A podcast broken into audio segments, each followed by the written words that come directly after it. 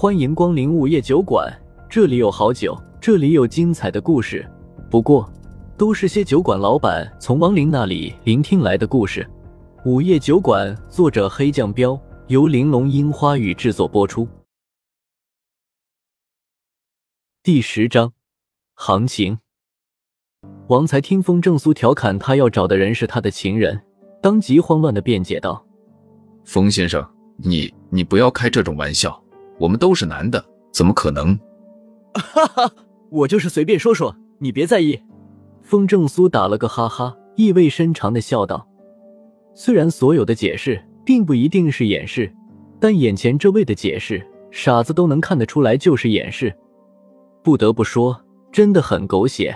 但是风正苏知道，有一个真实的数据更令普通人难以置信：像王才这样的群体，光是男性。”保守人数也有五千万，见王才尴尬的不知道说什么了，风正苏又说道：“放心吧，我不是老顽固，就算你们真有什么，我也不会歧视你们。不就是找人吗？这活儿我替那个侦探朋友接了。”那就太谢谢风先生帮忙了。王才愣了愣，但没再解释，不自然的笑笑道：“风正苏话锋一转道，不过我那朋友收费有点高，王总你看。”费用无所谓，这是十万定金，只要能找到人，多少都好说。王才摆摆手，直接从怀里掏出了一张支票，双手递给风正苏道：“风正苏眼皮跳了跳，果然好，出手就十万。原本打算只向他要五万的，但他没有马上接支票，而是皱了下眉头道：‘王总先别急，有句话先说好，人可以找，但不能保证是不是活人。’”王才僵住了，风先生这话什么意思？风正苏眼神微微一凝，道：“王总也说了，他都失踪十多天了，失踪的人什么事都有可能发生，万一他出意外了呢？”王才的表情立马又慌乱了起来，舌头都打结了。我我相信他不会出意外，他他一定没事的。风正苏盯着他道：“这个我可不敢保证，但王总得有心理准备。”别到时候找到人，你再不认账。王才面色纠结了一会儿，有些着急的说：“那麻烦风先生，让你朋友快些行动吧，尽快找到他。”风正苏点点头：“行，明天一早我就去找他。王总就先回家等消息吧，得赶紧让他离开酒馆，因为身后的那个小丫头已经快要按耐不住吃人了。”“嗯，麻烦了。”王才嗯了一声。站起身，恭敬的点了下头，就离开了小酒馆。王才刚走，小女孩就瞪着眼睛，气鼓鼓的说：“叔叔，我好讨厌这个人，我想吃了他。”此时的小女孩再也没了可爱的模样，她完全变了样，小脸煞白，眼睛里的两只眼珠都成了血红色，嘴里的牙齿也变成了尖尖的利齿，两只小手更是长出了长长的指甲。显然露出了凶灵的真面目。风正苏皱了皱眉头说：“你真能吃了它吗？”我，小女孩小脸上的表情变得纠结了起来，缓缓恢复成了可爱的模样后，才痛苦的喃喃道：“不知道为什么，我明明很想吃它，可就是下不去手。”风正苏叹了一口气：“这就对了，它只是凶灵，还没变成六亲不认的恶灵。”自然做不出弑父的事情来，而且这也是他游荡在人间的执念。如果他真成了恶灵，风正苏也就不会护着他了。丫头，他是臭的，咱千万不能吃。还有几只大闸蟹，你要是觉得牙根痒痒，就去啃了。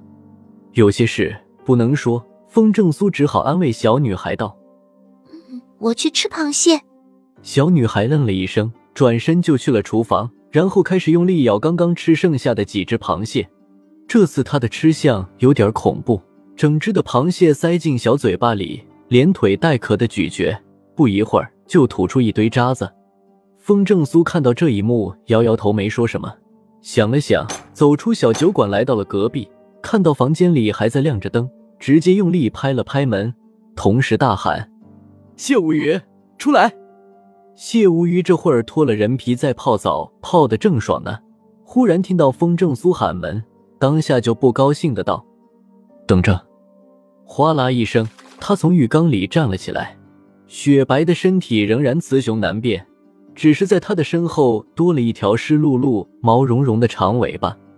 用毛巾迅速擦干了身子，捡起地上的人皮重新穿上，再套上那套白西装，才不耐烦的打开了门，眨巴了下那双好看的桃花眼，一只手扶在门框上道：“怎么想通了，要把那小东西交给我了？”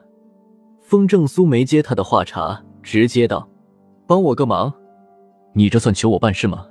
谢无鱼笑笑道。风正苏拿出手机。把王才发给他的照片给谢无鱼看了看，说：“帮我找个人，这是他的照片。”找个鬼！